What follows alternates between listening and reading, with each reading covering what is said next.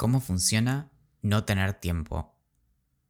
Este correo fue enviado el 19 de enero de 2020 y luego editado y grabado el 18 de septiembre de 2022.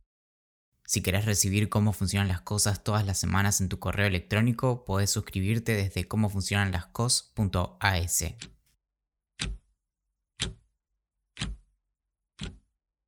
Nadie tiene tiempo en estos días. De nuestros calendarios brotan citas y compromisos que debemos cosechar continuamente y la improvisación es un lujo que cada tanto nos permitimos sabiendo que corremos el riesgo de tropezarnos. Tan es así que cuando alguien muere le deseamos que finalmente descanse en paz. La falta de tiempo se convirtió en una marca de estatus, un detalle de nuestras vidas que al soltarlo ocasionalmente en una conversación señala nuestra autopercibida importancia. Y si nos sobra tiempo es porque nos sobran privilegios. ¿Quién pudiera quedarse en la reunión cuando se pone interesante sin tener que salir corriendo al próximo compromiso? Cuantas más responsabilidades colman nuestra agenda, parecería ser, más importantes somos.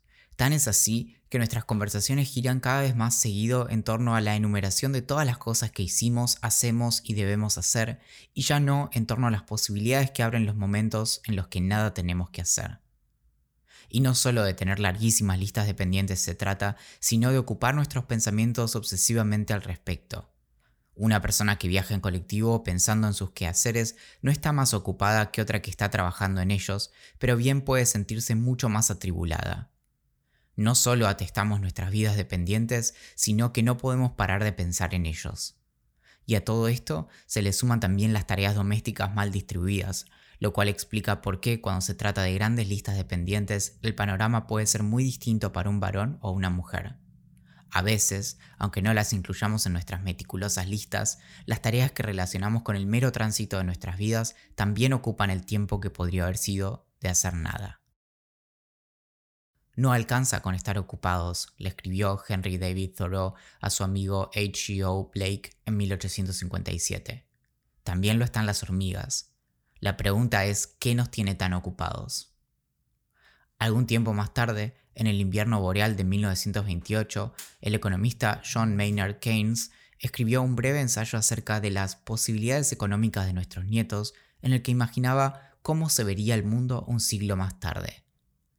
En su optimismo, encontraba que probablemente la jornada laboral se acortara a tres horas y con 15 horas semanales nuestras responsabilidades bien podrían estar cubiertas. Incluso cuando al poco tiempo sucedió uno de los colapsos económicos más importantes de la historia, el viejo Keynes confiaba en que no sería más que un tropezón que no impediría el prometedor futuro que nos esperaba. El desafío sería entonces resolver qué haríamos con tanto tiempo libre y casi en un eco de ideas que un siglo antes había desarrollado Karl Marx, la preocupación estaba en cómo lograríamos un saludable interés por la ciencia y el arte de la vida, que no es otra cosa que la capacidad de disfrutar de la abundancia una vez que ésta se manifiesta. Hoy, sin embargo, le tenemos una insoportable alergia al aburrimiento y sospechamos de todo aquello que no nos entretiene. El tiempo ocioso es visto como algo a lo que aplastar y sacar el jugo como si estuviéramos pisando uvas para hacer vino. Para todo lo que sí pudo predecir Keynes, Produce perplejidad cómo pudo haber leído tan mal la relación que los humanos supimos desarrollar con el esparcimiento. Gran parte de los desarrollos tecnológicos que hicieron más brillante aquel futuro tuvieron que ver con hacer las mismas tareas en menos tiempo. Pero del mismo modo en que las máquinas de escribir y los procesadores de texto redujeron el tiempo que tomaba hacer un montón de cosas, el tiempo que quedó disponible fue ocupado con hacer más cosas y no con el goce mismo del arte milenario de no hacer nada. Y es que quizá esta lectura distorsionada de la naturaleza humana deja de lado nuestra inevitable tendencia a ocuparnos con tareas, que se suma a la desdichada ansiedad que nos provoca pensar en que hay algo que no estamos haciendo, pero bien podríamos estar atendiendo.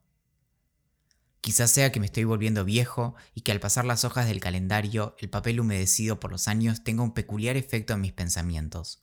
Pero desde hace algún tiempo que al igual que una comezón que no logro rascar o una astilla que no logro quitar de mi piel, en algún lugar de mi cráneo se resiente el tiempo que no paso haciendo nada. Mi vida tiene la particular tendencia a nunca dejar de ser entretenida. Creo que hasta podría demostrarlo empíricamente, pero como más de una vez me recordó mi amigo Franco, mi problema es que siempre tengo demasiadas propuestas interesantes, y como jamás pude dar por sentado que en algún momento el mundo se daría cuenta de que soy un impostor, termino padeciendo tener una vida llena de aventuras. No es, ni por asomo, que no disfrute de tener más anécdotas que las que puedo recordar, ni el codiciado privilegio de saber que si así lo quisiera, jamás me aburriría. Pero cada vez más siento que en algún momento, vaya a saber uno cuándo, debería parar un poco. Quizás solo un instante, suficiente como para respirar, girar la cabeza y disfrutar no solo de mirar a la cima, sino de sentir un poquito de vértigo al escudriñar el sendero que ya empieza a borrarse. Es raro, me parece, todo esto de no tener tiempo.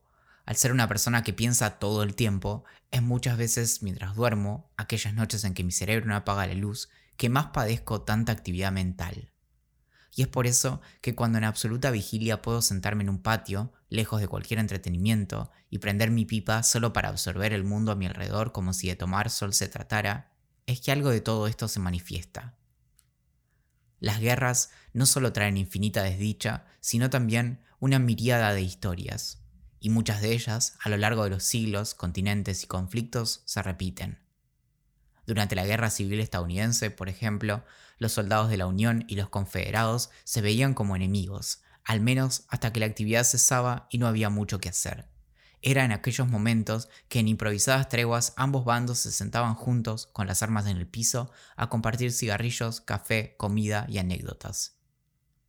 La guerra es 99% aburrimiento y 1% absoluto terror, va el dicho.